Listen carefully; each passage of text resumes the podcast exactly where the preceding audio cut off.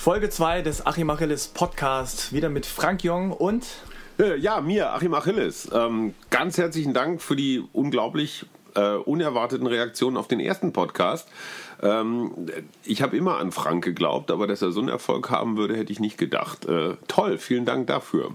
Ja, das ist ja nicht mein Erfolg. Nicht Ach, nur. Komm. Aber du hast die schlauen Fragen gestellt. Auch zum Teil ähm, deiner Antworten geschuldet. Ja, also vielen Dank auch von mir nochmal. Wir waren äh, iTunes oder sind immer noch, momentan Stand jetzt, ähm, auf dem Platz Nummer 1 im Sport-Freizeit-Podcast. Vor Adele. äh, ja, falsche Kategorie, aber so ähnlich. Und waren auch in den Top 10 Podcast-Folgen, sind da jetzt rausgefallen, deswegen machen wir auch gleich den zweiten. Top 10 heißt über rein. alles, über alle Themen. Erstmal, wir waren Top 10 Sport Freizeit und wir waren aber auch in den Top 10 von allen mm. Podcasts. Boah, wir sind echt der Hammer. Ja, also wir haben jetzt quasi, sind auf dem Weg in den Podcast Olymp äh, und ähm, auch bei podcast.de, weiß nicht, ob der eine oder andere die, diese Plattform auch kennt, da waren wir auch in den Top 2, also dann auf 2 in den Top 10 der Neuheiten. Es gibt ja so viele verschiedene Top 10s, dass man immer irgendwo in der Top 10 landet. Mhm. ich, also beim Laufen ist mir das noch nie gelungen. Ja, das ist äh, ein anderes Thema. Ähm, ja, also auch vielen Dank für die ganzen positiven Rückmeldungen, äh, Mails, Kommentare, Likes. Äh, ich finde es auch gut, dass sich alle dran gehalten haben und keiner irgendwas kritisiert hat. so wie gefordert. Und ähm, ja, ich hoffe. Diesmal fordern wir, dass ihr so viel wie möglich kritisiert. Sagt nicht ein nettes Wort, sondern macht uns so richtig fertig. Das wird sowieso hinterher rausgeschnitten. Ah, okay. ja. Diese Folge wird präsentiert von Avea. Kennst du das, wenn du schon wieder diesen krassen Heißhunger auf Süßkram hast und dann doch lieber zur Schokoladentafel greifst statt zu gesunden Snacks? Ja, ich auch. Und das kann an Schwankungen im Blutzuckerspiegel liegen. Zum Beispiel durch sehr kohlenhydratlastige Mahlzeiten. Zum Glück gibt es eine Lösung, und zwar den Stabilizer von Avea. Avea ist ein Schweizer Unternehmen in der Longevity-Forschung und bietet eine Vielzahl an individualisierten, hochqualitativen Supplements an. Alle Produkte sind wissenschaftlich fundiert und werden in der Schweiz entwickelt und auf Reinheit getestet. Der Stabilizer besteht aus natürlichen Inhaltsstoffen und hilft bei der Blutzuckerregulierung. Er blockiert einen Teil der Kohlenhydrate, die wir über die Nahrung aufnehmen, und hilft unserem Körper somit dabei, einen ausgeglichenen Blutzuckerspiegel aufrechtzuerhalten. Der Effekt? Ein verbesserter Energiehaushalt ohne Zuckercrashs. Dafür nimmt man den Stabilizer einfach zweimal täglich, 10 Minuten vor einer kohlenhydratreichen festen Mahlzeit ein. Als Hörerin dieses Podcasts bekommst du mit dem Rabattcode RUNNING 15% Rabatt auf deine erste Bestellung unter www.avea-live.com slash running. Damit du die Produkte risikofrei testen kannst, bietet Avea eine 90-Tage-Geld-Zurück-Garantie. Also, worauf wartest du noch? Bestell jetzt unter www.avea-live.com slash running. Okay, also letztes Mal haben wir ein bisschen besprochen, wie es bei dir äh, anfing, wie das mit dem Laufen begann, äh, wie das heute so mm, von dir gehandhabt wird mit dem Training, nämlich gar keins, Wettkampf auch nicht. Ähm, jetzt, der Frühling ist sozusagen, steht vor unserer Tür ich weiß nicht, ob du es schon bemerkt hast, aber ich merke immer mehr tatsächlich Jogger und Läufer auf den Strecken, auf den Straßen. Ist das äh, etwas, was du auch schon bemerkt hast oder ist das an dir vorbeigegangen? Heute Morgen war wieder Minimalprogramm, ähm, weil unser kleiner Sohn äh, mit zwei schweren Rucksäcken zur Schule muss, nämlich mit einem Schulrucksack und einem Schwimmrucksack, wird er ähm, Schande für unsere CO2-Bilanz, wird er mit dem Auto kurz in der Schule vorbeigefahren. Das ist nicht wirklich weit, aber es erleichtert ihm wirklich ein komplexes Hinkommen. Mein großer Sohn fährt so gerne Auto, dass er freiwillig morgens aufsteht, um den Kleinen zu fahren. Und ich darf auf der Rückbank Platz nehmen in Laufklamotten. Die Nachbarn kennen diesen elenden Anblick schon. Und dann springe ich an der Schule meines Sohnes aus dem Auto und laufe nach Hause. Das ist dann so morgens um Viertel vor acht und dann bin ich um halb neun zu Hause und habe so mein wirklich mein Minimalprogramm gemacht. Das sind so fünf Kilometer und unterwegs noch ein bisschen, bisschen Gymnastik, Liegestütz, äh, paar Sprints und so ein Kram. Und heute war so ein richtiger Morgen, wo der Frühling schrie, ich bin eigentlich da, ich kann es nur noch nicht so zeigen. Mhm. Also es war, es war echt noch arschkalt, Arschkalt, ja. aber du hattest diese, diese Sonne, die anders ist als Das stimmt, Wintersonne. ja. Und du weißt, es ist so richtig gerade auf der Schwelle. Ich bin ein Almöhi oder, oder eigentlich ein Baum oder ein Busch oder sowas im falschen Körper zur Welt gekommen. Ich bin echt ein Naturmensch. Das äh, hat 50 Jahre gedauert, um das zu begreifen. Aber es kickt mich echt so morgens hell. Oh, auch diese Kühle und Dieses natürliche aus dem Auto aussteigen. genau, genau, sich durch vierspurige, sich über vierspurige Straßen bewegen und sowas. Natur pur. Ja, eins, eins mit den Elementen. Ja, das Gute an Berlin ist ja, dass man, äh, sobald man drei Bäume sieht, schon denkt, man ist in der Natur. Drei? Ja. Drei, sind, drei ist ein Wald. ein Urwald. Einer ist Natur. Also du hast quasi schon Frühlingsgefühle. Äh, nicht, mehr, nicht mehr solche wie früher, aber ich bin, ich, ich bin ja echt kein, ich bin ja echt kein Kältemensch und auch kein Feuchtigkeitsmensch. So, ja, für einen Wettkampf finde ich Nieselregen und 13 Grad ganz gut, aber fürs richtige Leben nicht. Und ich, jedes Jahr wird es schlimmer, dass ich den Frühling und Temperaturen über 10, 15 Grad herbeisehne. Ähm, und wie war das noch? Äh, Weihnachten ist warm, äh, Frühling kommt nicht Alarm. Na gut, das war jetzt selber gerichtet, aber. Hab ich noch nie gehört. Nein, aber, aber es, es gibt so eine Bauernregel, wenn Weihnachten ähm, äh, praktisch Frühlingstemperaturen Ja. sind, dann Was zieht ja sich war. eben, dann zieht sich der Winter elendlang hin. Also dann Okay. so. Und da habe ich ein bisschen Angst vor, dass die Sonne einfach nur antäuscht und sich jetzt wieder hinlegt. Ein edgy. Und, genau, dann so bis Ende April, ey, boah, nee, das quält mich. Ja. Ähm, hast du denn das Gefühl, dass relativ viele Läufer oder immer mehr Läufer jetzt auf der Strecke sind schon morgens? Oder ist das noch Mm. verhalten? Zumindest nicht auf meiner Strecke. Äh, also Nicht im, in der Natur. Im Volks, naja, gut, Volkspark Wilmersdorf. Park ist natürlich das Gegenteil von Natur. Das ist so kultivierte Natur. Äh, nee, waren jetzt nicht so viele. Ich würde nicht sagen, dass das mehr sind. Wobei ich vor vergangenes Wochenende im Britzer Park gelaufen bin. Äh, mein erster Wettkampf, so viel Mhm. zum Thema Ich schwänze. Zehn Kilometer? 10 Kilometer und da waren echt ganz schön viele unterwegs und auch ganz schön viele schnelle.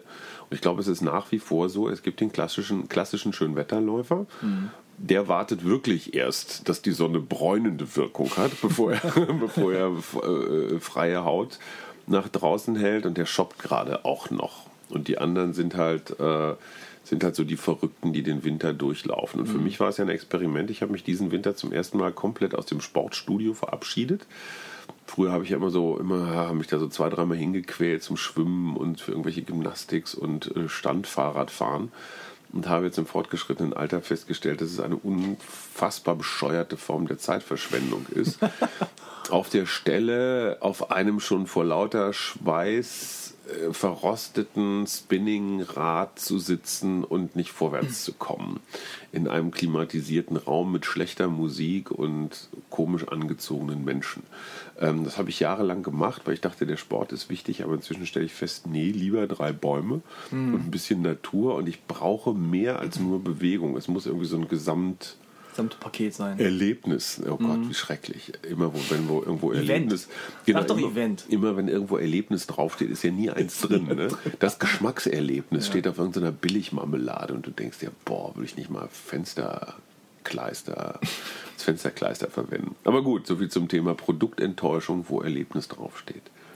Gut, also Dies ich ist habe ein, kein Erlebnisblock. also ich hab immer das Gefühl, dass gerade so um äh, Anfang März rum die ersten wieder aus den Löchern kriechen. Vielleicht auch wegen des Halbmarathons in Berlin, der ähm, Ende, Mitte, Ende April ist. Ähm, hast du denn das Gefühl, dass generell über die Zeit, also die letzten, wenn du die letzten zehn Jahre betrachtest, ähm, dass es immer mehr Läufer gibt oder mehr Jogger, wie auch immer man sie nennen mag? Hm, nee. Ich, ich, also statistisch müssten wir mehr gesehen haben, Ja. weil es, äh, die Statisten sagen, es gibt mehr. Vielleicht bin ich zu den falschen Zeiten unterwegs, vielleicht bin ich in den falschen Gegenden unterwegs, aber ich hätte eher das Gefühl, es sind schon viel die gleichen. Oder fast, fast weniger. Vielleicht, vielleicht laufen die auch woanders. Ähm, wenn ich so meine klassische Runde Grunewald oder Teufelsberg oder so mache, Nee, unveränderte Zahlen. Aber ich meine, Halbmarathon, das sind ja kaum Berliner, das sind ja alles Auswärtige, die, Ja, die hier was sein. erleben wollen. Äh, also, ne? Achso, Ja. sind wir schon wieder beim Thema Erleben. Ähm, die also erleben wollen, wie das ist, wenn man sich 21 Kilometer lang durch Baustellen drängelt und sich Mhm. die Bestzeit versaut, weil man nicht vorwärts kommt, weil irgendwelche Nilpferde vor einem Viererabwehrkette machen. Ähm, aber dafür total, total teuer. Ähm, nee, super, der Berliner Halbmarathon. Bin ich auch schon mitgelaufen. So, ja, jetzt gibt es wieder Ärger. gibt wieder Entschuldigung- Ärger. Entschuldigung, Thomas. So wie damals Scherz. beim äh, Berlin-Marathon, wo du Haile Gebrselassie geschlagen hast, fast. Fast, fast. Na, ich habe ihm den Vortritt gelassen. Da war Marc Milde, der Race-Direktor, echt sauer. Der ist immer noch sauer. Nein, wir haben uns vertragen. Echt, der ist immer noch sauer? Ich glaube ja. Zu Recht. Oh, es gab auch Leute, die es lustig fanden. Ja, es war- Und die Live-Kommentatoren in der ARD haben sich sehr gewundert, wie kam dieser dicke Weiße so weit nach vorne. Also für die, die es nicht kennen, ähm, auf YouTube gibt es ein sehr schönes Video. Haile Gebrselassie damals noch, wann war das? 2009, 8? Ah, ist schon lange her. Und du bist dann U-Bahn gefahren, Bus, Fahrrad. Ja, Moment, Moment. Es war ein Wettbewerb und der lautete Schlage, Schlag den Heile. Äh, und zwar lauteten die Regeln äh, laufend, Radfahrend, U-Bahn fahrend und Taxi war, glaube ich, auch noch oder Moped. Also die eigenen Regeln, ne? Das hat Ja. Keiner, also keiner sonst mitgemacht. Nein, nein, es hat keiner mitgemacht. Es waren meine Regeln. Die hatten wir uns auch sehr, ähm, wie sagt man, situativ zurechtgelegt. Und du musst ja alle fünf Kilometer über eine Zeitnahmematte beim Marathon. Also es reicht nicht, am Start loszurennen und dann über die Zielmatte zu rennen, sondern um eine gültige Zeit zu haben, musst du alle fünf Kilometer über die Matte. Das heißt, wenn du beim Start erstmal über die Matte bist, musst du nach fünf Kilometern, was dann irgendwo da Großraum Berlin-Mitte Richtung Wedding so ist, ähm, über die erste fünf Kilometer Matte und eine in Kreuzberg und eine ganz hinten in Zehlendorf und und und. Also du musst schon durch die Stadt fahren. Und das jetzt mit einem, mit einem Moped oder mit einem Rad zu machen, relativ simpel. Deswegen verschiedene Verkehrsmittel. Ja. So, und ich bin tatsächlich über alle diese fünf Matten. Es war ein unglaublicher logistischer Aufwand, Ja, immer klar. vorher zu gucken, so welche U-Bahn-Station ist da. Und dann hat Sebastian damals noch mit seiner alten Schwalbe, mit seinem Knattermoped irgendwo gewartet, genau. und Susanne hat dann das Rad, mit dem ich gefahren bin, irgendwo übernommen und dann schon ein Taxi irgendwo angehalten. Es war wirklich lustig. Hm. Ähm, es war ein Riesenaufwand, das zu drehen. Dann stehst du in der U-Bahn und denkst dir, ey, verdammt, ey, sonst kommen hier immer U-Bahn, nur jetzt gerade nicht. Und Heile war tatsächlich ein paar Minuten schneller. Und Ja. ich bin aber im letzten Moment, wo noch nicht abgesperrt war, so bei Kilometer 40 auf die Strecke, bin natürlich viel zu schnell los und dachte, scheiße, zwei Kilometer ziehen sich ja doch ganz schön, war nach 300 Metern schon komplett platt. Ähm, Wo ist das Taxi? ja, war kein Taxi, da war ich allein auf der Strecke. Den Rest musste ich so wie, ähm, wie Bruce Willis in Die Hard 27. Ne? Am Ende, das Finale, musst du dann doch alleine machen. Das Hemd zerrissen, alles blutig und ölig vom Rad. Ähm, ja, und dann rannte ich offenbar durch die Live-Übertragung und die Reporter waren erst verwundert, dann belustigt und der Race-Direktor Marc Milde, lieber Marc, tollster Race-Direktor der Welt, ähm, war, sagen wir mal so, not amused Ja, mit der Knie. hat er mir auch so erzählt. Da bekam ich plötzlich hinter meinem Rücken über mich geredet. Da kam plötzlich Oh. eine Durchsage, Achim Achilles ist auf Platz 1. Wer ist das? Schafft ihn von der Strecke. Schießt ihn runter. Aber ich war schneller als die Kugel. Verpasst. Ja, war sehr Ja. lustig. Das waren die alten Zeiten. Ja. Äh, die neuen Zeiten sehen so aus, du wurdest jetzt von einer gewissen Lena von feinrip.de, Ja. einer äh, Fitnessdame äh, jüngeren Jahrgangs, ja, man kann sagen gedisst, so Rapper-Style. Ja. Ich habe mich gar nicht angesprochen Nee, hängst du auch auf Läuferportalen wie Achim Achilles im Netz rum? Klebst du dir Reflektoren an die Waden, kaufst du aerodynamische Hosen, hast du den Ja, klar. Kragen aufgestellt als Logisch. Spoiler, legst die Ohren an und misst deine Kilometer mit ausgeklügelten Gerätschaften. Wow. Ja, Also die hat äh, da quasi ein bisschen äh, losgeledert und hat gesagt, sechs Gründe, warum ich mit dem Laufen aufgehört habe. Äh, die Empörung war dementsprechend bei unseren Anhängern, deinen Anhängern, ich meine deinen Anhängern, war groß. ach, du sympathisierst mit Lena, Nee, oder? Du bist auch so ein nicht neutraler Beobachter. Ja, nix da.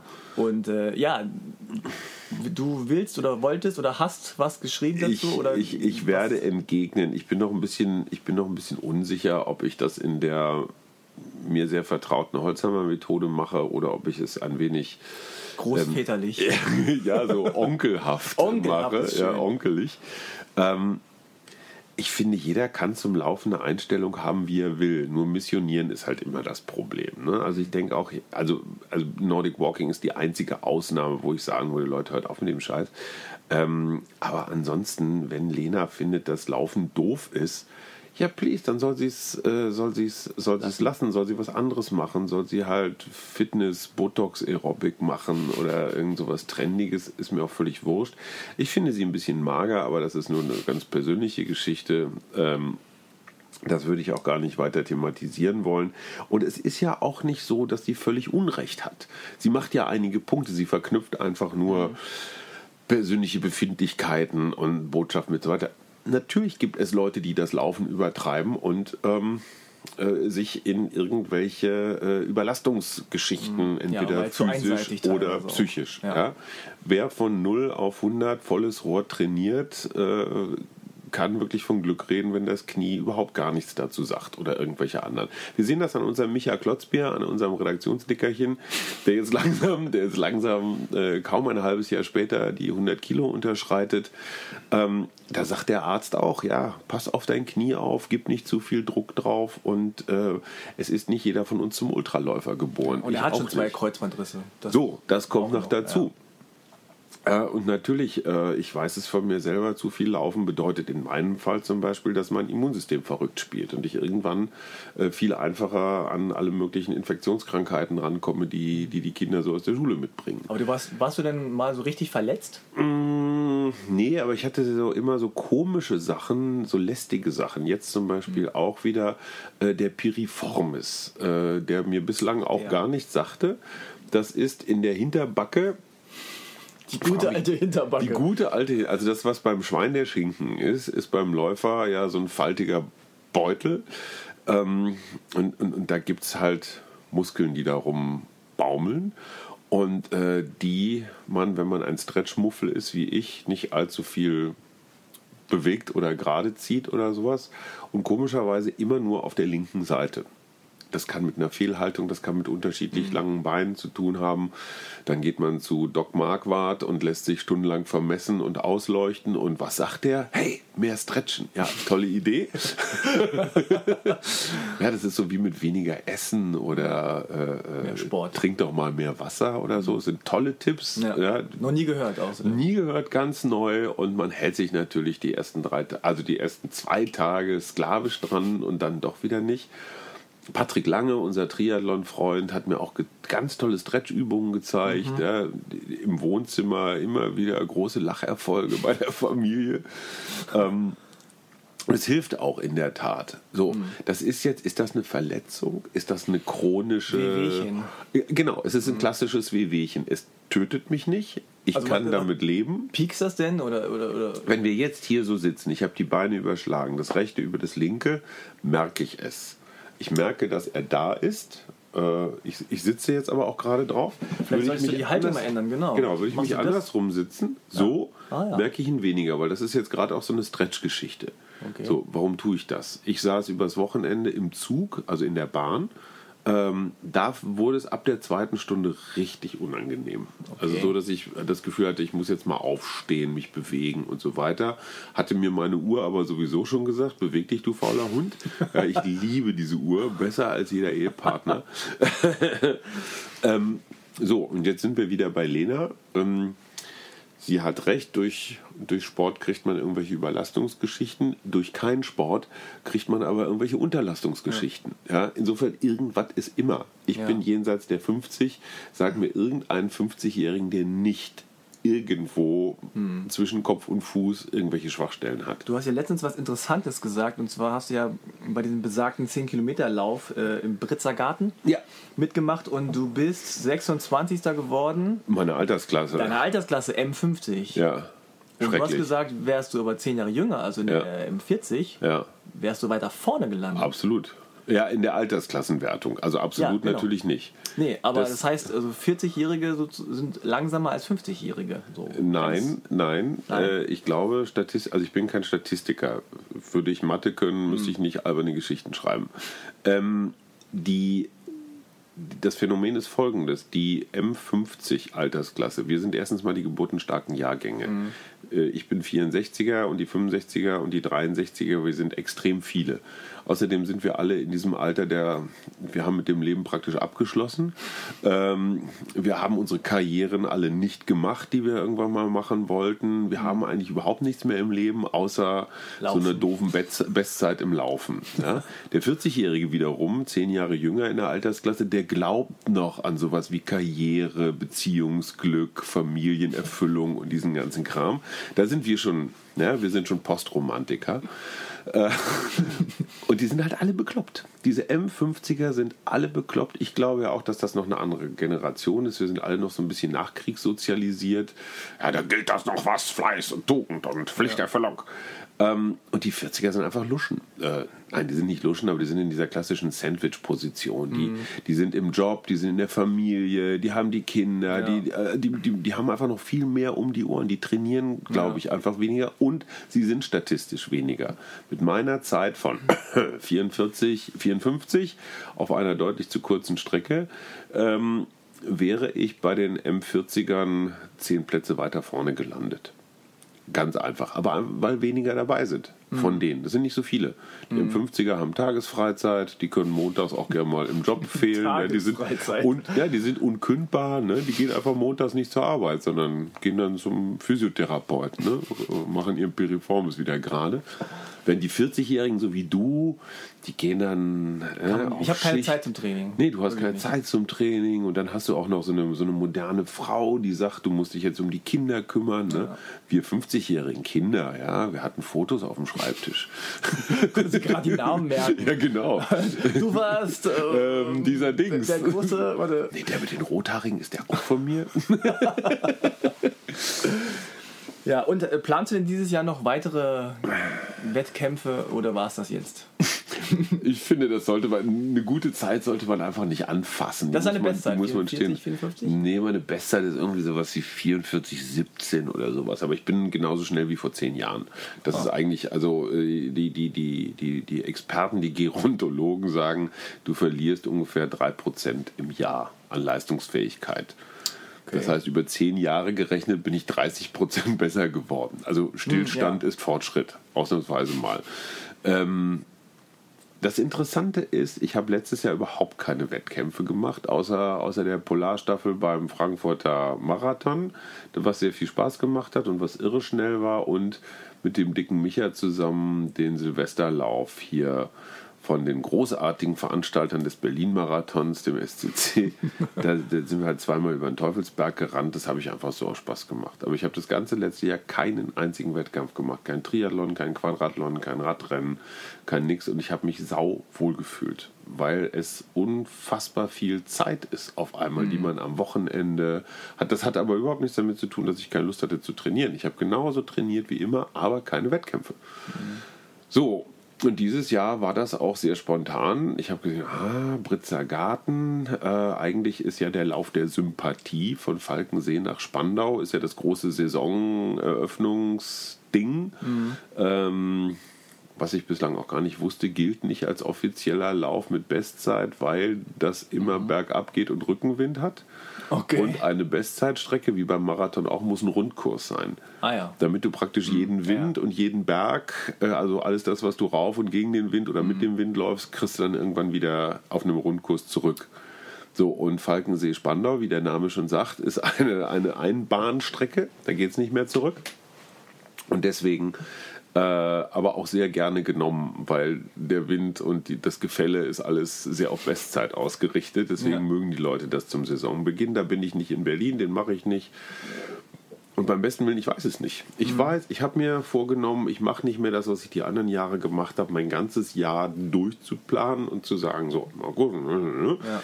eigentlich müsste der Berlin Man, der beste Triathlon der Welt, von meinen Weltraumjoggern, müsste eigentlich mein Saisonhöhepunkt sein, so eine Mitteldistanz, ne, mhm. ne, so ein halber Ironman auf den Strecken, auf denen ich zu Hause bin, im Grunewald und im Wannsee und so. Nö, ich stelle mich lieber an den Rand und beschimpfe die Leute so, oder helfe beim Kleiderbeutel ausgeben oder so, bin so stinknormaler Helfer und wenn ich Bock habe, dann mache ich mhm. am Tag vorher den Sprint mit und dann ist gut. Vielleicht okay. kaufe ich mir einen neuen Neoprenanzug. Das wird mein Wettbewerb dieses Jahr. Laufen oder Sport nach, nach Lust. Jetzt hm. haben wir dieses Jahr zwei oder mehrere große Ereignisse, aber auch ähm, zwei ganz große. Einmal Olympia, Rio. Mm. Und äh, die EM, Fußball-EM in Frankreich. Mm. Ähm, mein Eindruck ist, dass die Berichterstattung, was diese beiden großen Ereignisse angeht, relativ gering ist oder noch ruhig ist, was daran liegt, dass wir noch relativ früh dran sind vielleicht. Aber ähm, hast du das Gefühl, also gerade jetzt in der Leichtathletik ist ja viel los mit äh, Russland, äh, hm, ist Tennis wahrscheinlich auch. nicht dabei, jetzt äh, Äthiopien, äh, da gibt es neun yeah. Läufer, die irgendwie anscheinend positiv getestet waren. Ähm, Kenia hat Probleme. Hast du das Gefühl, das spielt gar nicht mehr so eine große Rolle oder, das, oder, oder kriegen wir noch Fahrt drauf hier? Äh, ja klar, also ich meine, wir haben gerade mal Fußball-Bundesliga. Äh, mhm. Wir wissen noch nicht mal, ob Hertha äh, in internationalen Wettbewerb kommt nächstes We Jahr. Wen interessiert das? Wen interessiert das eigentlich auch nur Berliner? Ja, ähm, überhaupt. So, äh, die Champions League ist noch nicht mhm. entschieden, der deutsche Pokal ist noch nicht entschieden, es ist eigentlich noch gar nichts entschieden. Mhm. Und äh, als, als, als jahrelanger Sportreporter äh, nehme ich in den letzten Jahren durchaus zur Kenntnis, dass die Erregungskurven steiler, aber auch kürzer werden. Ja. Das heißt, jetzt redet noch kein Mensch über die EM. Ja. Aber in dem Moment, wo es losgeht, drehen alle durch. Ja. ja. also dann, dann, dann wird die Hysterie viel, viel größer, aber der Anlauf ist kürzer. Äh, du hast ein Mega-Event vergessen, die Tour de France. Mhm. Äh, es kann ist, da, ist sein, das ein Sportevent? Ist das naja, ein Pharmazie-Event. ähm, ja, deswegen, weil ich den Tourmalet eventuell hochfahren okay, werde. Ja. Es gibt da so eine Truppe und äh, das geht halt 20 Kilometer nur bergauf. Und, du bist äh, mit dem E-Bike dabei. Ja, es geht der, der, der, der Willi ähm, bei uns im Grunewald, das ist der legendärste Berg in Berlin, ist 800 Meter und hat 4% Steigung und da geht es über 20 Kilometer und mindestens 8% Steigung.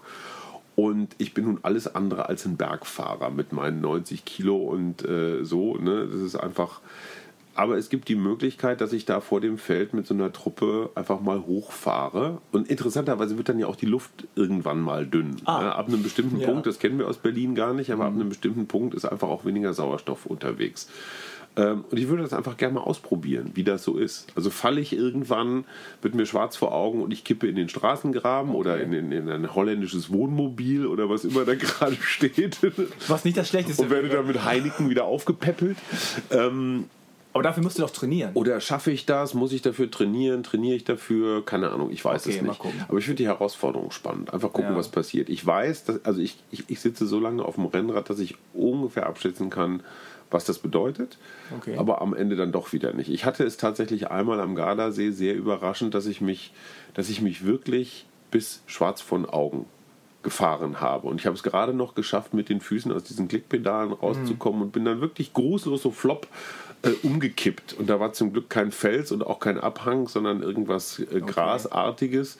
Und da bin ich dann hingefallen und habe dann einfach erstmal nur gepumpt und hatte so einen Filmriss von ein paar, paar Sekunden und die eine oder andere Hirnzelle wird es auch, gut, du wirst sagen, ja, ist, ist dir bekannt. ah, jetzt habe ich eine Erklärung. Wo waren wir stehen geblieben? Genau, beim Doping. Ähm, naja, also ja, Rio. Ja, also Rio. das Problem ist ja ein bisschen, finde, also Problem weiß ich nicht, aber haben wir denn überhaupt deutsche Athleten, bei denen wir sagen, ich bin gespannt, was der in Rio reist? Rio-Reißer. Genau. äh, der Rio-Reißer. Also gerade in der Leichtathletik, die meisten Leute kennen immer noch Dieter Baumann. Ja, und, und, und, und Harald Norpott, der westfälische, der westfälische Diesel. Ja, den kennt. Äh, äh, Arne Gabius kennt man natürlich inzwischen auch als, als, als Marathonläufer. Ich kenne mhm. auch noch David Beere, der startet dann bei den Paralympics, der mhm. ist beidseitig Unterschenkel amputiert. Ähm, die Hana Twins sind noch irgendwie groß dabei. Die Hana Twins, wenn Eine sie die Quali schaffen. Ähm, ich stelle für mich fest, meine Bereitschaft, mich tagelang aufs Sofa zu packen und Sport zu gucken, ist viel, viel geringer geworden als früher. Klar gucke ich mir die Spiele der deutschen Fußballnationalmannschaft an, klar gucke ich mir so ein paar Höhepunkte bei Olympia an, aber früher war ich echt vergiftet. Früher habe ich mir auch ganze Tour de France, also wirklich ganze Tour de France angeguckt. Okay. Ja, jeden Tag war, wenn um 15 Uhr die Etappe, mhm. Ja, wohl, da war sie ja schon losgegangen, habe ich einfach drei Stunden Live-Übertragung geguckt. Auf Eurosport haben sie ja vom ja, ja. Start weg übertragen. Mhm. Ähm, und dann veränderte sich der Vorsprung des führenden Feldes um drei Sekunden und man war total erotisiert, weil acht Stunden vor dem Ziel drei Sekunden sich schon verändert hatten. Äh, das ist echt weniger geworden. Aber ich glaube, das hat was mit persönlicher Zeitökonomie zu tun. Ähm, ich habe so langsam das Gefühl, ich habe nicht mehr so viel Zeit mhm. im Leben. Ja? Mhm. Keine Ahnung, wie viel, wie viel Tage, Stunden, Jahre Lebenszeit ich noch habe. Mhm. Aber ich möchte sie echt nicht vom Fernseher vertrödeln. Mhm. Ich gucke überhaupt kein Fernsehen mehr, nicht mal mehr Tatort. Ich weiß nicht, wie es bei deinen Kindern ist. Ähm, der eine ist ja auch schon erwachsen, aber diese, diese Fernsehguck-Mentalität ist ja auch anders geworden. Die meisten lassen das erstmal passieren und wenn es irgendwas Aufregendes gab, kann man es ja eh nochmal nach. nachgucken online ja. und sagen, ja. ah ja, cool. War ja ganz interessant, aber man setzt sich da nicht mehr hin und guckt sich das drei Stunden lang an und es passiert nichts. Mein großer Sohn ist 22 und an dem kann man das relativ gut äh, ablesen. Der hat als Kind äh, dieses klassische, was ist das, äh, Nickelodeon mhm. und Kika und, und, diese ganzen Cartoon-Kanäle und so ja. mit großer Begeisterung geguckt und war auch immer ganz stinkig, wenn er das nicht durfte, weil natürlich wir als pädagogisch äh, verantwortungsvolle Eltern das versucht haben, ein wenig einzuschränken. Und der war richtig Fernsehjunkie. Es musste einfach jeden Tag sein. Ähm, der guckt jetzt erstens viel kürzer also der ist der Skateboard-Freak und der guckt auf YouTube einfach, was gibt es da an neuen Tricks. Alles bis zu fünf Freaks. Minuten. Genau, alles bis zu fünf Minuten. Oder aber wirklich dann so ganz monothematische Filme wie diese Z Boys and das ist, das ist so, eine, ja. so ein Doku-Drama wie das Skateboarden in irgendwelchen kalifornischen Pools. Ja. Also wo das Wasser rausgelassen mhm. war, das waren so Bowls äh, wie das da erfunden Sehr wurde. Doku. Sehr, Sehr schöne Doku, die, die, mhm. die, die ursprünglich kam aus dem Surfen und wie das genau. dann so alles so semi-kriminell und äh, so. Sehr lustig, sehr schön, alles prima. Der hat, schön, dass wir gerade drüber reden, ähm, gerade auf Netflix durchgeguckt, diese Doku, interessanterweise wieder eine Doku-Serie über äh, ähm, Kriminalfälle, wo falsch, also wo die Polizei falsch ermittelt hat, wo falsche mhm. Beschuldigungen. Ähm, ich will jetzt True Detective sagen, nein, äh, die Serie heißt anders, wurde auch sehr gut besprochen bei den ganzen Experten. Und da geht es einfach stundenlang um ein und denselben Kriminalfall mhm, und ja. wie dann die Forensiker das festgestellt haben und wie und wie und wie.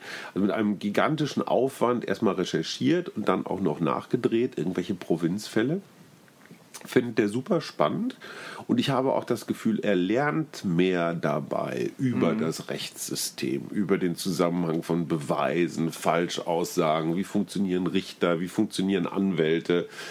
Ähm, klar, natürlich irgendwie amerikanisch serienmäßig zugespitzt und dramatisiert, aber allemal äh, intelligenter gemacht intelligenter als, als, die 192. Folge Scooby-Doo oder oder oder die, die, ist gut die äh, gerade die, die, ja, ja die 191. nicht ja, so die, ist, da waren die nicht so gut drauf aber 92 ist gut und ich das Fern das Fernsehen also RTL ja. 2 äh, und Konsorten und da bin ich aber auch ganz schnell bei den für die ich äh, durchaus aus Überzeugung Rundfunkbeitrag äh, bezahle gibt mir nichts mehr, was, äh, wo ich sagen würde, boah, muss ich jetzt sehen. Wie ist denn das bei dir?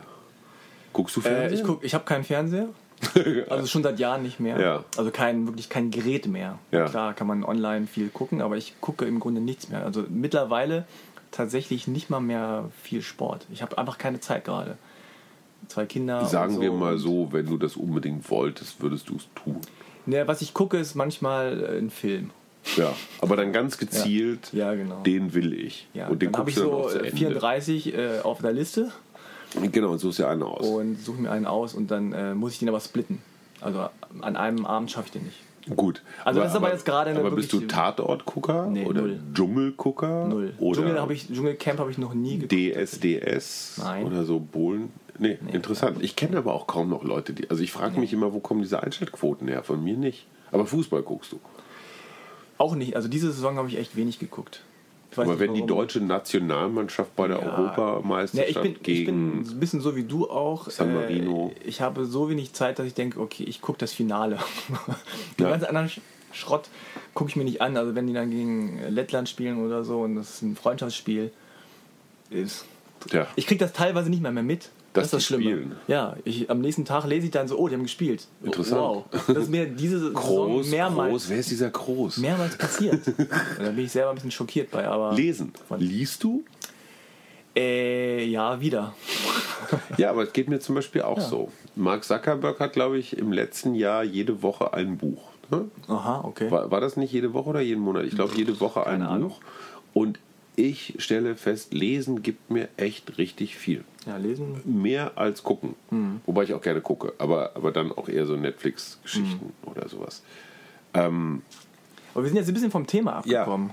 ich Und wollte nur Werbung für unsere Bücher, insbesondere unsere E-Bücher machen. Ähm, Olympia oder Großveranstaltung. Du warst ja damals in deiner Tätigkeit als Sportjournalist Mhm. äh, durchaus auch bei der einen oder anderen äh, Weltmeisterschaft oder Mhm. Großveranstaltung. Äh, kannst du da, hast du da irgendwie gute Erinnerungen dran oder was, was war, ist dir da so hängen geblieben? Gibt's Ich war für Lustiges? den. Ich war, als ich studiert habe in München, war ich für die Süddeutsche Zeitung zum ersten Mal in meinem Leben bei einer Weltmeisterschaft. Das war die Bahnrad-Weltmeisterschaft in Wien. Das sind Okay. junge Menschen auf so einer Holzbahn, kennt man so vom Sechstagerennen, immer im Kreis gefahren. Und da gab es halt sehr unterschiedliche Disziplinen. Es gab die Einzelverfolgung, die Mannschaftsverfolgung und äh, sonst noch irgendwelche anderen interessanten Rennen, irgendwelche Paarrennen. Ähm, und äh, Udo Hempel hieß der Bundestrainer und Herbert Watterott war auch da und be- berichtete damals fürs öffentlich-rechtliche Fernsehen und der große Ludger Schulze aus der Sportredaktion der Süddeutschen Zeitung hat es irgendwie gemanagt, dass ich da mitgefahren bin. Das muss so Mitte der 80er Jahre gewesen sein. Und ich dachte, oh, meine erste Weltmeisterschaft als Sportberichterstatter und fühlte mich wahnsinnig wichtig und alt hatte eine du da? Ich war so Anfang 20, vielleicht Mhm. 22, 23 sowas. Äh, fühlte mich also wahnsinnig wichtig, weil Weltmeisterschaft klingt ja schon ganz schön toll. Ja. Und stellte dann fest, hm, auf dieser Holzradbahn in Wien Bahnrad-WM Bahnrad-WM. Nicht, hat nicht so viel Glamour. war jetzt, naja, also ein paar Namen kannte man, weil ein paar Straßenfahrer waren halt im Winter auf der Bahn zugange, so Sechstagefahrer und so. Ähm, aber es war deutlich unspektakulärer, als ich dachte. Man hatte damals auch schon so diese Sachen um den Hals hängen. ne? Das ist ja immer Ausweis von ich bin Ja. wichtig, wenn man Dinge um den Hals hängen hat. Ähm, was toll war, man konnte, man konnte, man kam sehr dicht an die Athleten ran, man kam in den Innenraum, es gab keine Mixed Zone oder diesen ganzen Kram, wo Journalisten dann so auf Distanz gehalten werden. Äh, heute denke ich mir, boah, die haben mich auch nach Strich und Faden beschissen. Das war auch noch die Zeit, als es die DDR gab, ne? Ja. Und wo du über Doping redest, das war überhaupt kein Thema. Die Jungs hatten alle Keulen wie, wie so überzüchtete Truthähne. Nee, Truthähne haben nicht so Keulen. Also auf jeden Fall dicke Beine. Wahrscheinlich waren sie alle da, worum experimentieren mit irgendwelchen Mittelchen und Kram. Und aber man, heute denke ich mir, was tun die Eltern ihren Kindern an, dass sie die drei, fünf, acht, zehn, zwölf Jahre immer auf einer Holzbahn, auf einem Fahrrad im Kreis fahren lassen? Wie unfassbar viel Training, äh, Entbehrung, Anstrengung, Disziplin Langeweile steckt dahinter. Langeweile, damit solche Penner wie ich dann irgendwann da vorbeikommen und vielleicht 20 Zeilen darüber schreiben. Du wirst nicht reich damit, du wirst auch wahrscheinlich nicht viel gesünder damit. Warum tun Menschen das? Das ist vielleicht Ähm, aber auch ein Grund, warum es diese Sportart im Grunde nicht mehr gibt, oder? Entschuldigung, ist olympisch. Bahnradfahren wirst du bei den Olympischen Spielen. Also es, wird, es wird aussterben, früher oder später. Er war einer der größten Stars von London, deswegen habe ich den Namen auch nicht mehr präsent. Äh, Der ist bestimmt von der Queen schon mehrfach ge- gerittert worden oder geadelt oder geschlagen. Es gibt dann so ein, Ähm, zwei. Ich will Chris Boardman sagen, der hieß aber anders. Aber auch jemand, der im Wesentlichen aus Oberschenkeln bestand. Also zwei Oberschenkel mit dem Kopf dran, den man aber auch nur braucht, damit der Helm äh, befestigt werden kann. Ähm, wo waren wir stehen geblieben? Genau, das war mein, das war mein Einstieg in die Glam-Welt der Weltmeisterschaften. Dann später für den Spiegel, ach, was war denn das alles? Leichtathletik-Weltmeisterschaft, Schwimmweltmeisterschaft, Olympia Barcelona, Olympia Atlanta, was ganz, ganz fürchterlich war, die Coca-Cola Games. War fürchterlich. Ja. Atlanta war fürchterlich. Warum? Ganz schlimm, weil das war, also wenn man gerade 92 Barcelona, Barcelona war oder ist nach wie vor als Stadt sehr attraktiv mit diesem Berg äh, und, und, und, und, und wer sich an die Bilder noch erinnert, gerade so von dem Turmspringen, so oberhalb der Stadt gelegen, dieses Schwimmstadion, das hatte einfach eine ganz tolle Atmosphäre da. Es war so richtig europäische Sommerfrische am Mittelmeer und Atlanta war och, einfach nur so was vorübergehend mal für vier Wochen in die Stadt gedrückt. Äh, irgendwelche Auf- und Wiederabbautribünen, so Einwegtribünen. Dann war da noch dieses fürchterliche Attentat im Olympischen Park von, ich glaube, das ist bis heute nicht klar, wer da diese Rohrbombe ähm, gelegt hatte. Und es war so klar, das war auch so die Hochzeit der IOC-Korruption, wo der Samaranch halt seinem Hauptsponsor Coca-Cola einen Gefallen tun wollte und man hat es halt in die Stadt gelegt, wo Coca-Cola zu Hause ist. Ähm, waren so seelenlose Spiele. Aber es war interessanterweise im Winter genau das gleiche. Lillehammer in Norwegen war ganz großartig, weil diese Norweger einfach auch ein tolles Volk sind. Ich möchte auch zu einem Volk gehören, das auf einer riesigen Erdölblase sitzt. Sind einfach grundentspannt. Ja. sie wissen, sie haben kein Rentenproblem. Ähm, und Albertville in Frankreich, das waren auch wieder so Retortenspiele, wo überall verstreut irgendwelche Wettbewerbe stattfanden. Es hatte kein Zentrum, es hatte keinen kein Charme, kein gar nichts. Ähm, ja, und da rannten auch wieder Journalisten mit Dingen um den Hals herum durch die Gegend und fühlten sich wichtig. Und ähm, ich mich auch, ich mich auch. Und äh, äh, das war so immer eine Mischung. Auf der einen Seite total angefixt sein vom Leistungssport, von Eishockeyspielen, von Eisschnelllaufen, von ich war großer Biathlon-Freund und, und auf der anderen Seite aber auch diese Sinnfrage stellen, was tun die Menschen da? Warum macht ihr das? Warum helft ihr nicht äh, Kindern aus der dritten Welt äh, äh, rechnen und lesen und schreiben zu lernen? Ne? Also Ja, teilweise, wenn man es so von, von außen oder mit Abstand betrachtet, ist ja dieses Leistungssporttreiben tatsächlich irgendwie so ein bisschen crazy, weil, ein bisschen. also klar, wenn du Geld damit verdienst und wenn es dein Job ist und, und dir es Spaß macht, ist das natürlich eine super Sache, aber dieses, dass man sozusagen seine ganz, sein ganzes Leben darauf ausrichtet, irgendwie mit einer Medaille zu gewinnen oder einen Pokal, finde ich manchmal, wenn ich so betrachte, ein bisschen komisch. Ähm, Ach, auf der anderen Seite, guck mal, der Jan Frodeno, den ich wirklich sehr mag. Ähm, der ist auch Leistungssportler und ich glaube, das ist der, der, der, der, der verrückteste Trainierer, den es so gibt. Der hat Spaß an dem, was er macht. Und der hat seine Grenzen auch alle schon mal erfahren. Der hatte auch schon mal seinen, seine Art Sport-Burnout Ja. irgendwann nach Olympia, da als er rund um Peking. Nee, Quatsch, in Peking hat er gewonnen, in London, vor London war es ein bisschen, ein bisschen schwierig und auch danach. Der hat inzwischen auch eine ganz gute Balance gefunden, ist vom Amateur zum Profi geworden, hat Ironman gewonnen, hat, äh, ist Sportler des Jahres geworden und verdient wahrscheinlich jetzt auch so viel Geld, dass er sich einen neuen Meniskus kaufen kann, wenn das dann irgendwann in ein paar Jahren soweit ist.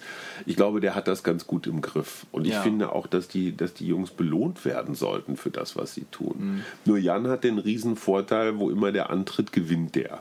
Das ist es halt, ja. So, und die vielen Namenlosen, die Eben. jetzt so eben nicht ganz, wo, wo einfach die entscheidenden 3% fehlen, egal ob im Kopf oder am Piriformis oder weiß der Geier wo. Äh, Das heißt, jeder, der eine Goldmedaille oder einen fetten Sponsorenvertrag abholt, steht auf einem Riesenberg von anderen, die es nicht geschafft haben. Ja. Die froh sind, wenn sie überhaupt einen, mal einen Turnschuh geschenkt kriegen von irgendeinem Sportartikelhersteller. ne? Ja. Da sind wir wieder bei den, den Leichtathleten, Eine tolle Die- Überleitung. die weder, irgendwie berühmt sind noch irgendwie Geld verdienen. Also äh, zum Beispiel Jan Fitschen, der immerhin deutscher, also als deutscher Europameister auf über 10.000 Meter äh, geworden ist, hat jetzt letztes Jahr aufgehört. Das hat im Grunde, wenn man ehrlich ist, so keine große Welle gemacht. Irina Mikitenko, die ja sehr viel Geld verdient hat mit ihrem ja, Sport, Ja. äh, hat auch letztes oder vorletztes Jahr aufgehört.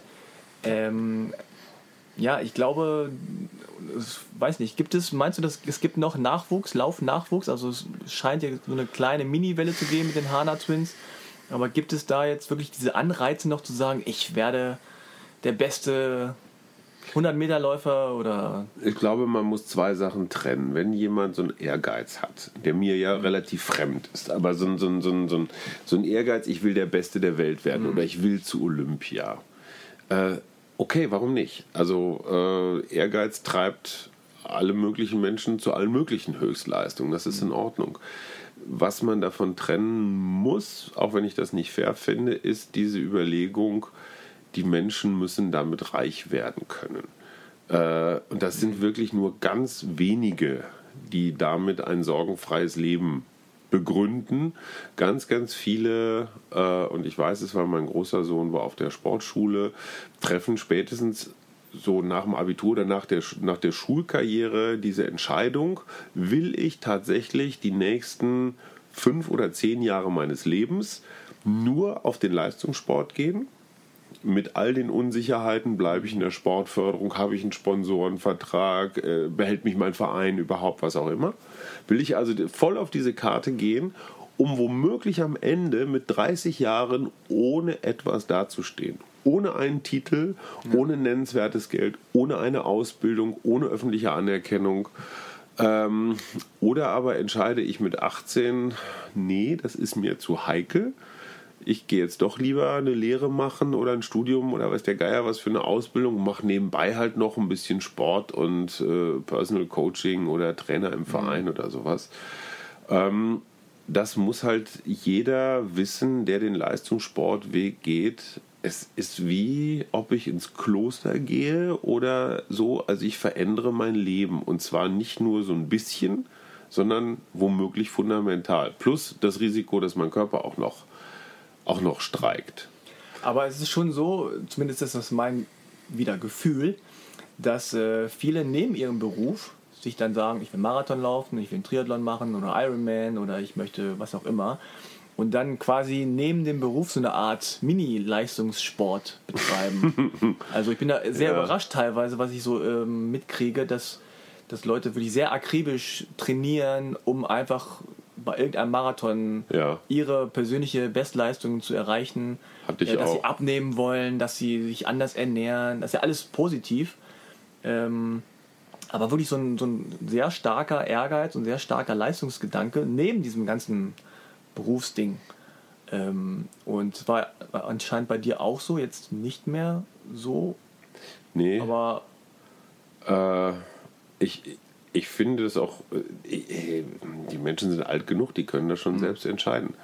Ähm, ich war jetzt unlängst mal wieder auf Fuerteventura in diesem Sportclub Plachitas, wo im Wesentlichen Triathleten sich auf die Saison vorbereiten. Und da hast du so ganz richtig gute, wie ich sag mal, die schwedische Junioren-Nationalmannschaft, die prügeln da schon morgens vom Frühstück äh, schon mal die ersten sieben Kilometer Schwimmtraining weg. Also da könntest du mich direkt aus dem Pool fischen und, und ins Krankenhaus bringen. So, und dann frühstücken sie schnell eine halbe Banane und dann fahren sie erstmal 120 Kilometer Rad. ne? So ein bisschen locker die Beine, Beine aus.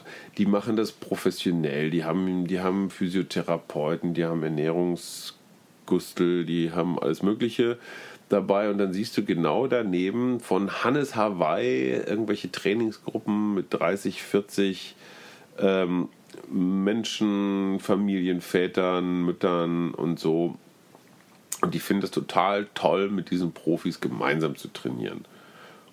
Und ähm, das, kann, das kann ich durchaus verstehen, weil gerade so beim Triathlon, beim Laufen, in diesen Sportclubs bist du deinen Idolen relativ nah. Mhm. Ne? Und du hast so dieses Gefühl, boah, eigentlich bin ich jetzt auch schon ziemlich kurz vor Olympia. Okay, sieben Kilometer morgens ein bisschen viel, ich mache nur 700 Meter, ja. aber ähm, trotzdem. So, wenn du die, mit diesen Profis da, wenn du die jeden Tag siehst und oh, guck mal, was die für tolle Räder haben und was die für tolle ähm, Wadenmuskeln haben, kannst du schon verstehen, dass einen das kickt. Ähm, auf der anderen Seite ist da, oder die Frage, die ich mir heute, ein paar Jahre später stellen würde, ähm, natürlich spielt man sich da auch ein bisschen was vor. So eine Altersklassenweltmeisterschaft, äh, alles prima, alles toll Aber da stellt sich wieder die Frage, wofür das alles? Und äh, möchte ich meinem Partner das wirklich zumuten und rede ich mir mein Leben nicht auch ein bisschen schön, wenn ich komplett im Tunnel bin und morgens als ersten Gedanken habe, was muss ich heute alles wegtrainieren und wie kriege ich es mit meiner Arbeit überein und wie kriege ich es finanziert und wie kriege ich auch noch die Kinder da irgendwie runter. Ähm, lass, es, lass uns ehrlich sein, das ist natürlich auch eine gigantische Ego-Nummer, die da abläuft. Ja? Mhm. Das ist nicht wirklich sozialverträglich.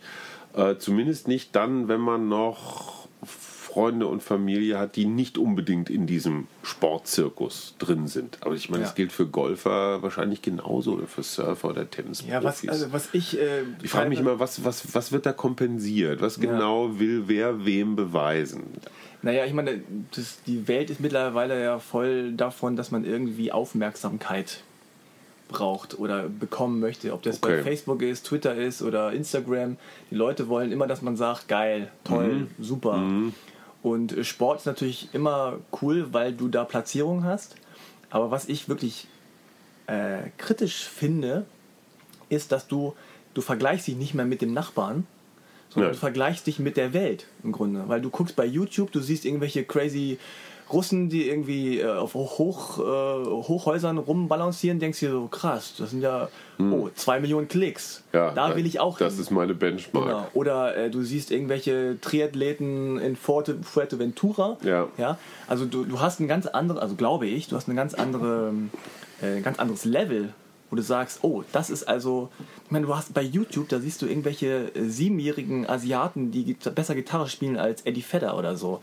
Spielt Eddie Vedder Gitarre, weiß ich nicht, aber egal. Ja, auf jeden Fall äh, als, als äh, Lenny Kravitz oder so. Also äh, okay, jetzt, jetzt kommen wir zum Thema Kulturkritik, weltweite Vergleichbarkeit durch okay. YouTube. Das ist natürlich auch ein interessantes Thema. Ja, wollte ich nur angerissen haben. Nein, ich, ich, ich finde das auch toll, wie man, wie man ähm, wie irgendwie alles mit allem zusammenhängt. Ähm, diese Vergleichbarkeit ist sicherlich, ist sicherlich ein Punkt, dass man irgendwie nie crazy genug ist. Ne? Ja. Sondern äh, es reicht auch nicht mehr, wenn der Nachbar sagt, auch das ist ja toll, Sie machen beim Triathlon hier neulich um den, um den Weiher mit. Ja. Nein, es muss ja der Triathlon mindestens mal in, in Kalkutta sein oder genau. so. Ähm, auf der anderen Seite, let's, äh, äh, lass uns ehrlich sein, alle, äh, irgendwie lebt doch die ganze Welt ja. davon, vom Irrsinn. Ja. Wenn wir alle vernünftig wären, hätte nur noch die Hälfte von uns Arbeitsplätze. Mhm. Ja, also jeder Bekloppte, und ich gehöre ja auch dazu, kauft Schuhe, kauft Flüge, kauft Hotelübernachtungen, kauft komische Lebensmittel. Ähm, also wir sind ja alle auch in so einer Konsumfalle drin. Und Triathlon ist ja nichts anderes als Hyperkonsum.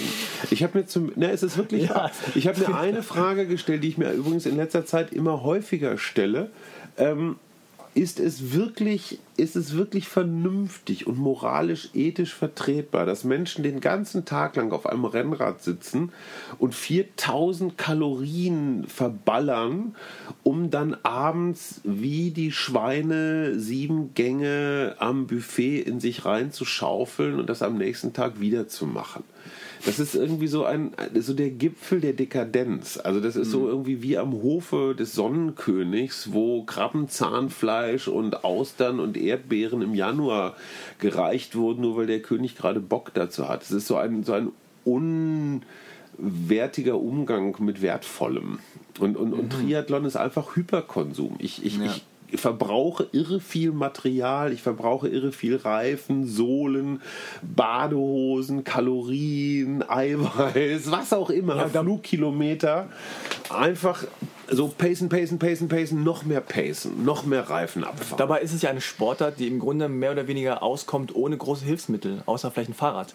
Frank, du ja, ich meine jetzt Triathlon so, nicht. Ich meine jetzt so von der Idee her. Ja? Laufen, Schwimmen, Radfahren. Ja, genau. Du brauchst eigentlich nichts, du brauchst nur eine Badehose. Ja, du brauchst einen See, du brauchst eine, äh, mhm. eine Straße und du brauchst ein Fahrrad. So, Klar, von der logisch. Idee her. Es ist nicht wie Eishockey, wo du sagst, okay, du brauchst einen, du brauchst einen Stock. Ja. Ne, ohne Stock ist es kein Eishockey. So. Aber du also brauchst keinen Neoprenanzug, damit es Triathlon Entschuldigung, du brauchst vier Neoprenanzüge, damit ja, es Triathlon ist. Von der Idee her. Ja, von der Idee her, sehe ich schon richtig. Aber es ist ein solcher Hyper, Hyper, Hyper Konsum und Verbrauch. Und, und, und ich frage mich, sag mal, das ist, irgendwo ist es irre dekadent. Ich kritisiere mich selber, damit das klar ist. Ich erhebe mich jetzt nicht über andere Triathleten, weil ich bin, ich bin der größte Klar, Dekadenzler. Wir machen die Achilles Triathlon äh. So äh, ohne alles. Reduced. Genau, Nackig. ja. Ja, ja. In so einem in so einem- in so einem Nudistencamp. Pure Triathlon oder Ja, Pure Tree. Pure, Pure Tree. Ja, und von Radfahren Achi. auch, ja, und Achi Pure Tree.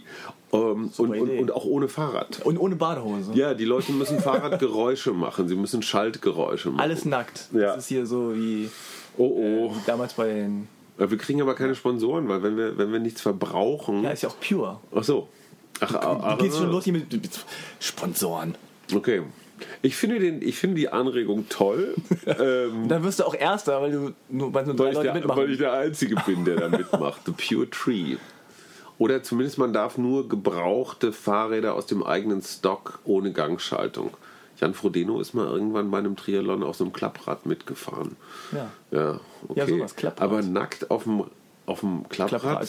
und das ist eine Vorstellung, da kommt doch auch was in die Speichen. Okay, das ist jetzt So. Angeber. Gut, wechseln Genau. wir. Wechseln wir. Ähm, Das Thema ist ausgelutscht.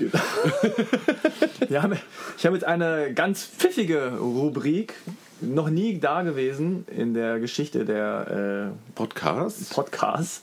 Und zwar gebe ich dir zwei Sachen und du wählst einfach eine aus. Boah, Ja. ganz neues Format. Und äh, da ich ungefähr 30 Sekunden Zeit hatte, habe ich ganz tolle Sachen rausge, äh, rausgesucht, ja, die du bestimmt äh, schnell beantworten kannst. Also, einfache Frage zum Warmwerden. Marathon oder Triathlon? Triathlon, Jetzt. Duathlon oder Quadrathlon? Quadrathlon. Okay. Schon mal, Das ist Triathlon plus ähm, Kajak. hast du schon mal Swim, Swimrun gemacht? Swimrun habe ich mal gemacht, finde ich Ach. auch ganz gut. Okay. Das ist Finde sehr ich auch natürlich. ganz gut. Also, Das ist sehr natürlich, wobei es das gibt es ja in verschiedenen Darreichungsformen. Ne? Also du ähm, so richtige Swim-Run-Wettbewerbe, da schwimmst du ja erst eine richtig lange Strecke und dann läufst du wiederum eine Strecke und dann schwimmst du wieder. Äh, das gibt es ja zum Teil auch über mehrere Tage, wenn du irgendwie von einer Nordseeinsel zur anderen schwimmst. Mhm. und du läufst im sowas. Neoprenanzug. Ja, und das ist das, was mich, was mich echt fertig machen würde, weil im Neoprenanzug laufen, also ich, ich glaube, das nennt man Slow Food äh, Garen, ne? so Nieder Niedrigtemperatur Garen, kriegt man auch Wildschweine durch mit. Okay. Und mich alle mal. Morgenlauf oder Abendlauf hast du im Grunde schon. Morgenlauf. Abends ist nicht so. Ich weiß nicht, ich bin, ich, ich, ich bin so niedrig, niedrig Pulser, ich habe so niedrigen Blutdruck auch und der ähm, und morgens bringt mich das einfach so, bringt mich das in den Tag. Außerdem mag ich gerne den Tag begrüßen und wenn ja. Mutter Sonne so über mir steht und sagt, hey, da bin ich wieder, noch einer, der Sonnengruß, habe ich, habe ich zum Beispiel auch eine Weile gerne gemacht, dieses Yoga-Ding. Das ist echt nicht schlecht. Ja. Das ist so komplett, du kriegst in alle Gegenden des Körpers, kriegst du so ein bisschen Zug und Dehnung rein. Keine Ahnung, wer sich das ausgedacht hat, wahrscheinlich irgend so ein Inder. Inder. Ähm, so, der, so ein Yoga-Inder. Shiva war der erste Yoga-Yogi. Äh, Finde ich gut. Sonnengruß, äh, äh, like. Okay. Achilles Ferse oder Rücken? Achilles Ferse oder Rücken, ist das ein Wortspiel, Alter? Das ist ja, boah. Das ist ja hochintellektuell, Das ist wie ja wie, gesagt. bei Günther. Jauch, so eine, nee, Ferse natürlich. Park oder Berge? Oh, Berge. Echt? Okay. Ja, wobei interessanterweise Peter Greif, eines meiner großen Idole, Peter Greif, der Trainer aus dem Harz, ähm, hat neulich in seinem Newsletter, den ich immer gern lese, also zumindest vor dem großflächigen Anzeigenteil, Das hast du letzte Woche schon, letztes Mal schon habe ich das letztes Mal schon erzählt mit den Bergläufen? Ja. Oder sag's aber nochmal kurz. Nö, dann sage ich das jetzt nicht nochmal. Peter Greif hat interessanter, und ich dachte immer so Bergläufe typisch Greif, ne? da kann Ja. man sich kaputt machen und schneller und ne, geht bergauf und dünne Mach dich Luft. kaputt mit Ja, Peter genau. Greif. genau, kill yourself. ähm, und der hat geschrieben, Bergläufe sind eigentlich ziemlich tückisch, weil du machst dich kaputt damit. Es ist Hm. too much. Aber da sieht man, Peter Greif ist am Puls der Zeit. Ja, weiß ich nicht. Also, es, In dem Fall zumindest. ja, äh, Peter. Peter ist Ja. All-Time Classic. Carboload, load, nochmal, Carboloading oder Low Carb? Ähm, das hängt ja durchaus zusammen, weil wenn man Low Carb, also so nudelfreies Leben führt, dann ist natürlich, wenn man dann Carbo loaded im Wettbewerb, knallen die natürlich ganz anders. Ja? Also wenn ich ein Jahr lang keinen Alkohol trinke, kostet, äh, bringt das erste Glas Rotkäppchen, äh, äh, haut dir halt richtig schön zwischen die Ohren. Ähm, ich bin von beidem, ich habe beides ausprobiert und äh, ich finde es genauso bescheuert, sich bis, bis zum Würgen vollzustopfen mit Haferflocken. Finde ich genauso bescheuert wie die ganze Zeit äh, sehr eifersüchtig auf den Nudelteller der Kinder zu starren und immer, wenn sie weggucken, so zack, so schnell so eine Spiralnudel runterzustehlen. Äh, maßvoller Umgang. Ja, du bist weg von dem Extrem. Ja, nicht ganz. Andere Extreme, aber nicht äh, keine Nudelextreme. Großveranstaltung oder kleine, kleines Rennen? Äh, dazu haben wir, glaube ich, letztes Jahr mal eine Kolumne gemacht äh, am Beispiel Berlin-Marathon. Letztendlich beides. Mhm. So ein Berlin-Marathon oder New York-Marathon oder Paris-Marathon oder Hawaii-Triathlon ist einfach toll, weil es voll ist, weil es Legende ist, weil es eine historische Strecke ist, auf der schon, ich weiß nicht was, Weltrekorde und Dramen passiert sind. Auf der anderen Seite finde ich alle Veranstalter, die irgendwas Nettes, Kleines auf die Beine stellen, sei es im Spreewald oder sei es in der Eifel oder, mhm. oder in Franken, ähm, wer jemals einen Wettbewerb selbst auf die Beine gestellt hat, weiß, wie unfassbar viel. Arbeit das ist. Ja. Und das reicht von Absperrung, Sicherheit, Helfer, Essen, Trinken, Anmeldung, Zeitnahme und, und, und, und, und. Und Riesenkompliment an alle Menschen, die ihre Wochenenden damit zubringen, zu helfen. Ich versuche das auch immer mal wieder bei meinen Weltraumjoggern, wenn die Triathlons organisieren. Und äh, das deutsche Vereinswesen, darüber kann man so viel schlechte Scherze machen, über Schützenvereine und äh, äh Hundesportvereine und äh, was weiß ich, Leichtathletik oder Triathlonvereine. Aber diese Bereitschaft, sich ohne Geld ähm, einfach mal ein Wochenende um irgendwas zu kümmern. Gilt auch zum Beispiel für alle Leute, die Schwimmwettbewerbe organisieren. Mein Kleiner ist jedes zweite Wochenende irgendwo in Berlin auf so einem Schwimmwettbewerb. Ja. Und du brauchst immer Irre, wirklich Irre, die sich acht Stunden an einem Samstag in einem schwülwarmen Schwimmbad in so einer Pilzkultur an den Startblock stellen und mit der Stoppuhr da stehen und die mhm. Zeit nehmen. Als Kampfrichter gucken, ob die Kinder sauber schwimmen, die die Urkunden malen, die diesen ganzen Kram. Schmalzbrote verkaufen. Schmalzbrote verkaufen, was auch immer sie da mhm. tun, Hut ab. Ja. Das ist für mich echt Bürger, Bürgerkultur und Miteinander, wie es sein soll. Mhm. Eiweißshake oder grüner Smoothie? Äh, grüner Smoothie, aber nur wenn Mona ihn macht. Freestyle oder Freeletics? Freeletics habe ich noch nie ausprobiert. Das ist das mit den Burpees im Park, ne? Das ist einfach nur so hart, wie es geht. Also so, so ja, ich habe ja CrossFit so hier mal bei Leo gemacht. Ähm, ich glaube ja sehr an diese Hochintensitätsgeschichten. Also wenn man ganz schnell ganz viel macht, hat nur zwei Nachteile. Erstens, der Körper hält es womöglich nicht aus und zweitens, es ist auch genauso schnell wieder weg. Mhm. Also wenn man sich in kurzer Zeit irgendwie einen Bizeps antrainiert, in vier Wochen, dann ist er auch in vier Wochen wieder weg. Ja, wenn man nichts macht.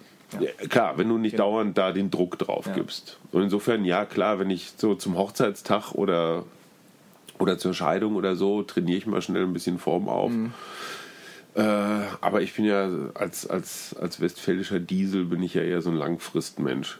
Deswegen Freestyle. Sonne oder Regen? Ja. Am liebsten beides, weil dann gibt es einen Regenbogen. Oh, oh komm, oh. da ist das geil. Okay. Und am Ende, am Fuß des Regenbogens, ist ein Topf voll Gold vergraben. Okay. Jetzt gibt es noch ein paar Fragen äh, von der Facebook-Community. Matt Dreher war, äh, fragt. Matt Dreher? Matt Dreher. Mm, stell dir mal vor, der würde mit Brötchen also, mit Nachnamen ja, heißen. okay.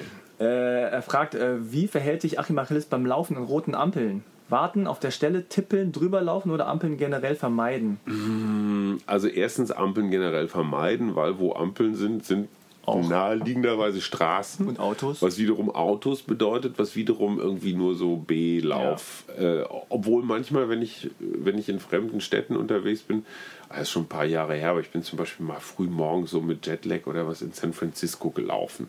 Das ist toll. Ja, in so das neuen ist, Städten ist es super. So, das ja. ist Stadt, wo, wo man als Bewohner dieser Stadt sagt, sag mal, hast du sie nicht alle über den Potsdamer Platz laufen? Aber wenn du noch nie in Berlin warst, findest du es halt toll, weil es ist halt irgendwie exotisch. Und du siehst mehr in kürzester Zeit. Ähm, ich laufe über rote Ampeln. Ja, liebe Kinder, nicht nachmachen. Aber in dem Moment, wo kein Auto kommt und gerade auch wenn ich meine Grundschnelligkeit ausspielen kann, meine legendäre, dann tue ich das.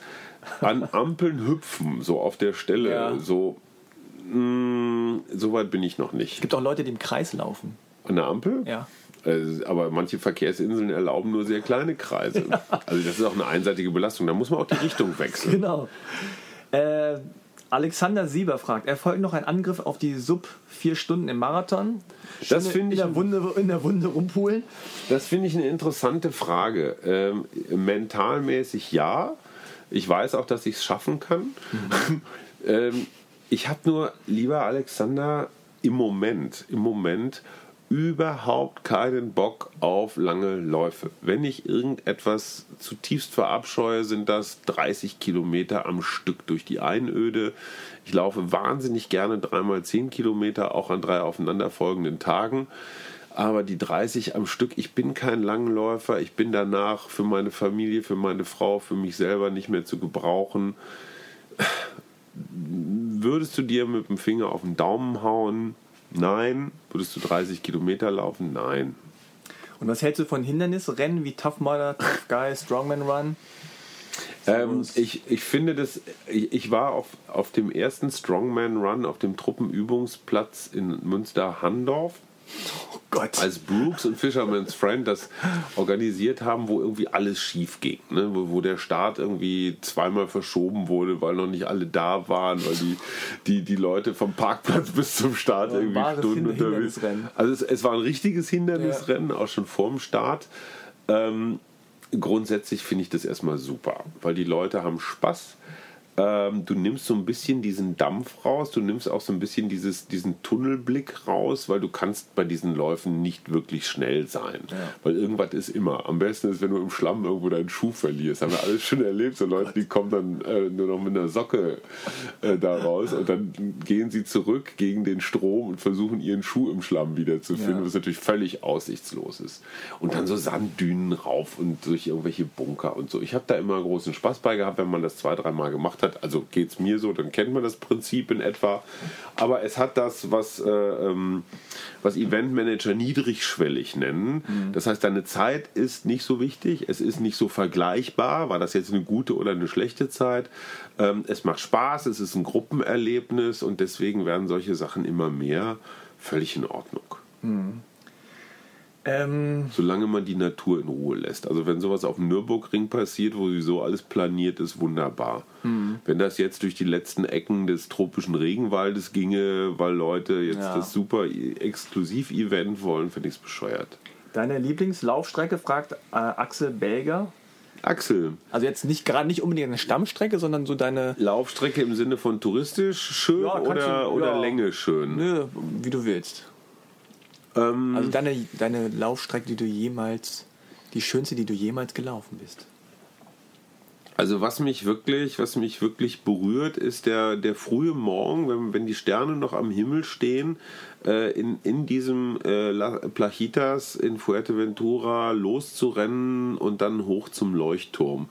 Es gibt ein YouTube-Video von den Relats, von den beiden Triathlon-Brüdern, die da mhm. so auch morgens losrennen noch im Dunkeln und dann in der Morgendämmerung da ah. zu diesem Leuchtturm hinkommen.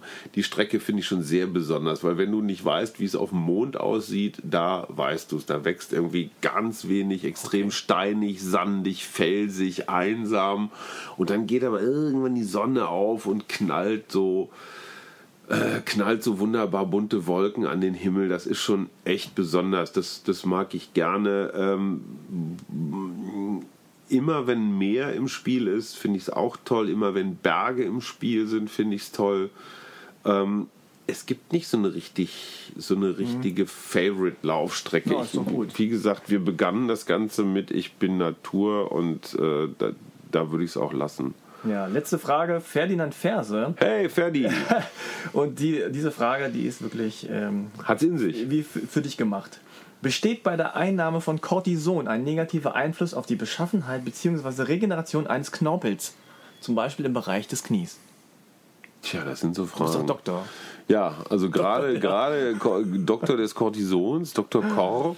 Ähm, lieber Ferdinand, ganz ehrlich, äh, ich weiß von Cortison, dass äh, Mediziner es auf der einen Seite als Wundermittel und auf der anderen Seite als Teufelszeug kennen. Ähm, ich weiß nicht genau, worauf diese Frage abzielt, aber ich könnte mir vorstellen, dass es darum geht, greift Cortison den Knorpel an. Ähm, als super Laie, dessen Tipp überhaupt nicht äh, ernst zu nehmen ist, würde ich sagen, kann sein. äh, frag bitte Matthias Marquardt, der hat so unfassbar viel Zeit und unfassbar viel Ahnung, da können wir nicht mithalten. Okay, prima. Bleibt mir noch der Hinweis, ähm, dass wir jetzt wieder vor Ostern einen Osterkalender haben. Hey, ein Osterkalender. Was ist das? Ein Osterkalender? Es ist quasi wie ein Adventskalender zu Ostern. Also jeden Tag gibt es tolle Preise zu gewinnen, Laufoutfits, äh, Schuhe haben wir dabei, ein paar technische Sachen, ähm, Activity Tracker. Das also heißt, schaut ich mal rein. eine Mail an Achilles. Genau. Ja, und sagen, ich möchte gewinnen, mitmachen. Ja, genau. Ich habe ja auch schon alles. Ja, ja, genau. Gibt es Neoprenanzüge zu Neoprenanzüge gibt es ah, Mist. Aber eine Teilnahme am Pure Tree. Ah, genau. Ja, am Nagi Und, und Startgebühr. Also schaut, schaut mal auf die Website. Da gibt es äh, wirklich tolle Preise zu gewinnen. Äh, ansonsten sind wir bei Spiegel Online. Achilles Ferse mit V und Achilles Ferse mit F. Wir haben jede Menge E-Books, Facebook, Twitter, alles am Start. Ähm, auch richtige Bücher natürlich mit Blättern. Und wenn ihr Fragen, Anregungen, Wünsche habt, schickt eure Mail an achim.achim-achilles.de. Wir freuen uns über alles, außer Kritik. Nein, diesmal dürft ihr auch kritisieren, wenn ihr wollt. Ja. Also, dann vielen Dank fürs Zuhören. Schön, dass du da warst, Achim. Vielen Dank an Frank, den Moderator der Herzen mit seinen unfassbar sensiblen, klugen und äh, begeisternden Fragen. Es ist immer wieder schön. So, ich gehe jetzt trainieren. Äh, bis bald. Tschüss. Sehr gut, sehr schön.